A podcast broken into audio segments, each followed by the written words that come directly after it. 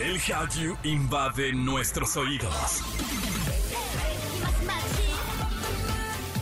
Súbete a la ola coreana. Caras bonitas y coreografías perfectas.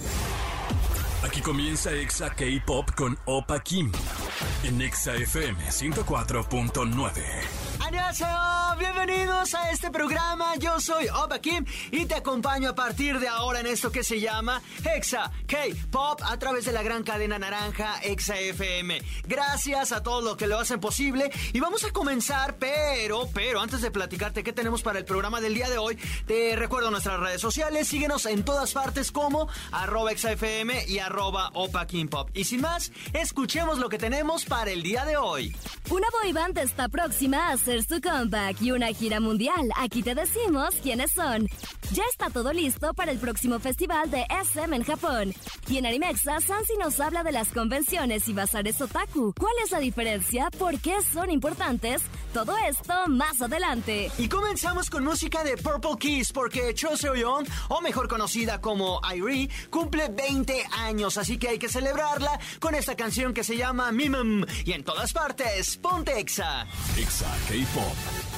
Yo soy Oba Kim y te acompaño a través de Exa FM y los festivales están de vuelta en todo el mundo y en esta ocasión ya está listo y confirmado uno de las agencias más grandes del K-pop. De acuerdo a un informe de la agencia SM Entertainment, el próximo 27 y 28 de agosto se realizará en el Tokyo Dome de Japón el SM Town Live 2022 SMCU Express Tokyo. Este es el primer concierto presencial desde 2019 y el line-up está fenomenal pues entre los confirmados están TVXQ, Super Junior, T-Yon, Shiny, Red Velvet, NCT y aespa. Estamos solo a unos meses y ojalá lo transmitan en streaming para todos los que pues no podemos ir hasta Japón, ¿verdad? O mejor aún que lo podamos ver en cines. Yo ya he tenido varias experiencias de, conciertos en, en, cines y la verdad se viven bastante chido. Pero por ahora vamos a escuchar a Shiny, esto se llama Atlantis y en todas partes, ponte Exa. Exa K-Pop. Estás escuchando Exa K-Pop y te platico que los chicos de TYT están a nada, pero en verdad a nada de volver con nueva música y ahora hasta una sorpresa especial para todo el mundo. El grupo masculino TYT presentará el 9 de mayo su próximo álbum Minnesota 2, Thursday Child, pero no solo eso, sino que también se ha confirmado mediante Hive Entertainment que la agrupación tendrá su primera gira mundial que se llamará Act Love Sick. Por ahora, solo han confirmado actuaciones en Estados Unidos en ciudades como Los Ángeles, Chicago, San Francisco y Nueva York. Y justo aquí empezamos de odiosos, la verdad, porque dicen que es mundial, pero solo estarán en Estados Unidos y evidentemente en Corea. ¿Eso es todo el mundo? Pregunto yo.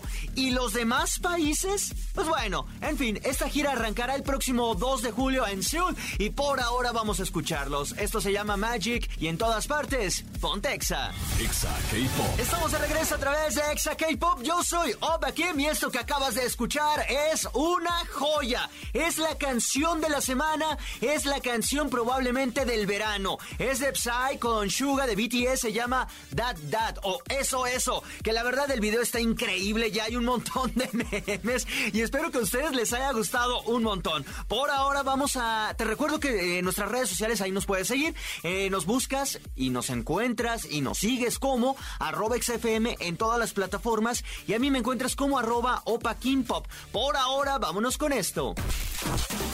Animexa con Sansi Y en otro episodio le damos la bienvenida a mi waifu Sansi, ¿cómo estás? Oli, muy muy bien, muchas gracias. Qué bueno, se te escucha de un feliz envidiable. Pues es que ya es día de descanso, día de platicar, sobre todo de lo que nos encanta, que es el anime y toda la cultura que tenemos alrededor de ella. Y hoy vamos a hablar precisamente de algo, que quizás, bueno, personas como yo todavía no estoy tan familiarizado, que son las convenciones y los bazares de, en específico pues de anime. Waifu, ¿cómo surgen? Eh, ¿Es algo nuevo o cómo, cómo está todo este show? Tiene ya muchísimos, muchísimos años. No sé si se acuerdan de aquel programa que hablamos de los Itashakar que mencionamos en el año 1975. Pues ahí, ahí es donde comienza en el 1975 en Japón con lo que se llama Comic Market, actualmente Comic. esta fue nuestra primera convención, la cual era súper pequeña, o sea, no eran más de 100 personas, perdón, o, más como de 300 personas, eran súper poquitas personas las que fueron ahí. Y todo eso empezó porque habían algunos ilustradores de doujinshis, que son los fanarts que hacen de las series ya existentes, que se juntaron y querían como compartir, querían pues obviamente vender lo que estaban haciendo y no solo vender, sino que darse a conocer. Y déjame decirte que esto funcionó, porque con el paso de los años se fue haciendo un poquito más importante esta Comiket que una de las mm, ilustradoras o una de las Clamp salió de ahí. Clamp son, son las que ha hecho Sakura Card Captors, uh, X X Holy, muchísimos, muchísimos mangas shojo que amamos. Entonces, que, que venga de, desde la nada y digan, oye, me encanta cómo dibujas, oye, me encanta lo que estás haciendo, no quieres unírtenos. Creo que es una gran oportunidad y creo que es el sueño de todos los que en algún momento hemos querido ser ilustradores o los que en algún momento hemos querido pues crear este tipo de contenido por nuestro amor al, al anime. Ok, y esto es desde los 70 y empezó tal cual como, como un bazar antes de que fuera una convención. Ajá, o sea, literal, eh, el mismo nombre lo dice, ¿no? Un market. E-, era un mercadito. Tú ponías tu mesita, te juntabas, ponías como lo que estabas vendiendo, lo que ofrecías.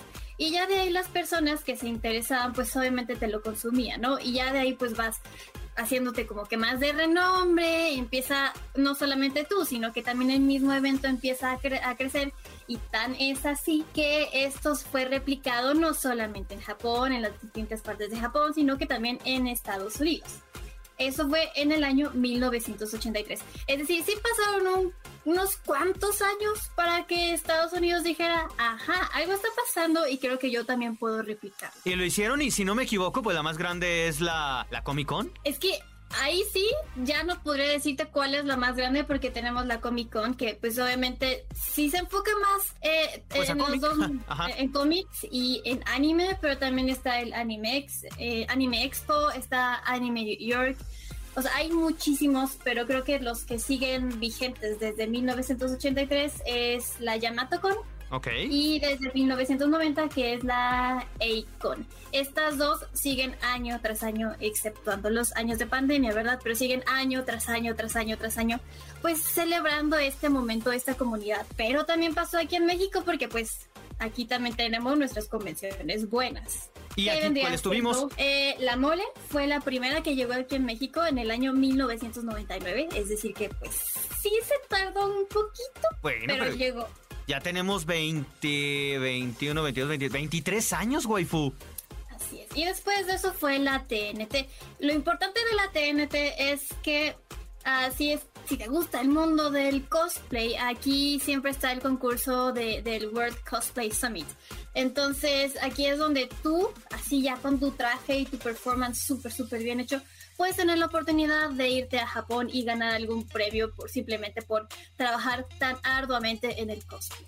Oye, waifu, y creo yo, como me lo estás platicando, o nos lo estás platicando, mejor dicho, las convenciones, eh, al final creo que de la importancia es, pues, es a dar a conocer de las grandes firmas, de los grandes eh, estudios, dar a conocer cosas nuevas, ¿no? Y evidentemente, pues, ahí, al ser convenciones... un eh, al ser eventos más grandes, puedes encontrar productos oficiales. Y en los bazares, creo que lo, lo, importante es que te encuentres a talento emergente. Ajá, y justo, justo quiero llegar a ese punto, porque actualmente se está desvirtuando un poquito a lo ah. que a lo que iniciaba, ¿no? Lo que iniciaba con la, la Comiket, que la Comiket era pues justamente esta cuna de talentos, esta, estos pues ilustradores que querían como ser parte de algún estudio o estos ilustradores que querían tener un renombre. Y actualmente las convenciones pues ya son utilizadas por empresas grandes como para mostrar sus avances o traer actores de doblaje o tomarte fotos con personas importantes del medio. Pero dejando un poquito atrás a estos nuevos talentos porque es muy complicado ya entrar al, al, área de artistas. O sea, ¿cómo hace un, porque los precios van siendo elevados. ¿Cómo? Ajá, justo iba eso. Un artista, por muy talentoso que sea, tiene que costear su, su stand en una convención. Y seguramente el, organizador dice, tú no entras o tú sí entras. ¿Es así como funciona? Actualmente sí, o sea, actualmente pues sí hay los organizadores tienen que pues revisar, ¿no? Que, que artista va a estar eh, vendiendo en su evento y que vaya acorde como de todo lo que estás creando alrededor.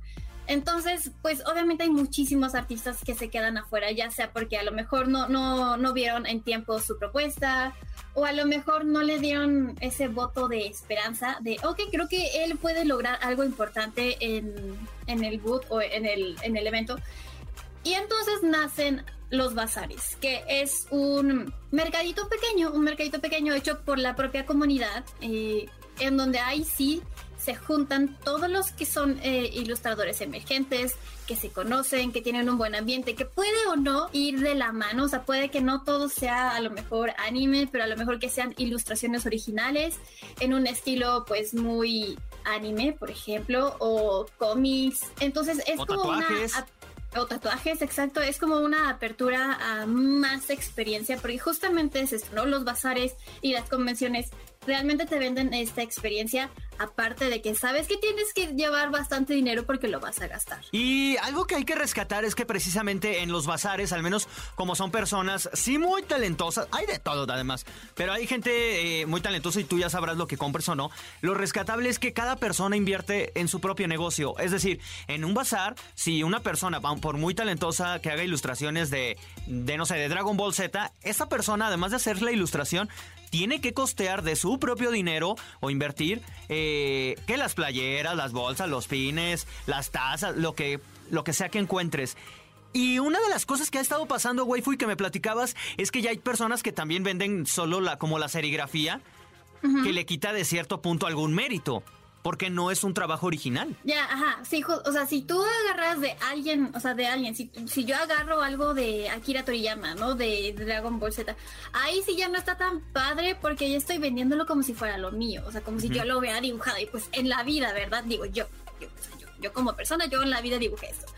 Y eso pues también le baja un poquito como el chiste de, o sea, si, si estás tú compartiendo este espacio con ilustradores, tampoco está padre que vendas algo que no es original, porque al final volvemos a lo mismo. Si tú quieres tener algo original, algo de las licencias, pues puedes estar en las convenciones, que ahí es donde las empresas grandes van a llevarte todo el contenido original. Pero si tú buscas impulsar a los nuevos talentos o tener obras o ilustraciones o ropa única, creo que los bazares es un gran lugar para apoyar a todos estos diseñadores que están buscándose un lugar para llegar a las convenciones grandes. Ok, pues ahí, ahí habría que ver si tú eres de cualquier ciudad de este país o de cualquier otro, pues ahí chécalos, porque en verdad sí te puedes dar una vuelta. Mm, además la experiencia está padre, te puedes incluso hasta, ¿cómo se llama? Eh, inspirar, no copiar, inspirar. Sí, porque ya, ya, ya, vamos a copiar trabajos de otros. no, te puedes inspirar, puedes ver otro tipo de, de, estilos en las ilustraciones si tú es que quieres eh, dedicarte a esto también, o si simplemente te gusta y quieres una ilustración de Rey Chiquita que no nunca la has visto, pues ahí puede que la encuentres. Entonces, pues bueno, hay que apoyar al talento también. Y en las convenciones, al final, pues si te gustan también las cosas originales y quieres productos oficiales, pues también. Aquí hay mercado para todo. Pero bueno, Waifu, muchísimas gracias por habernos acompañado. Recuérdanos tus redes para que te sigan. Arroba Sensilu en Instagram, Facebook, Twitter. Y yo me encargaré de compartirles los bazares y todo lo que yo me entere ya sea de cualquier parte de México para que pues todos tengamos un lugarcito al cual ir, al cual convivir y al cual apoyar. Por ahora vamos con música y en todas partes, Pontexa. Exa K-Pop.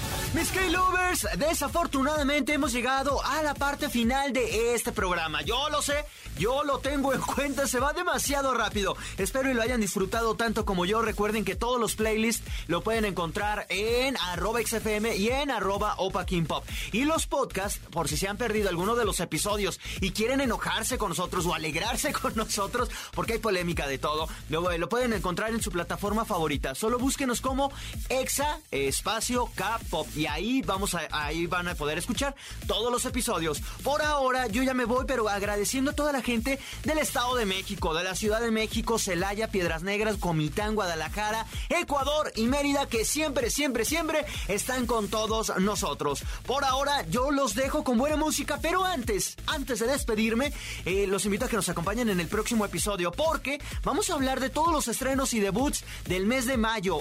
Además, Forbes Forbes Eh, o Forbes Corea, publicó la lista de celebridades surcoreanas más poderosas y les diremos quiénes están en este listado y además vamos a hablar también evidentemente de este tema de, de Psy con Suga, que tiene que ver Hy con eh, P-Nation, todo esto en el próximo episodio. Tomen agüita, sean felices, yo soy Opa Kim y los espero en el próximo programa. ¡Annyeong!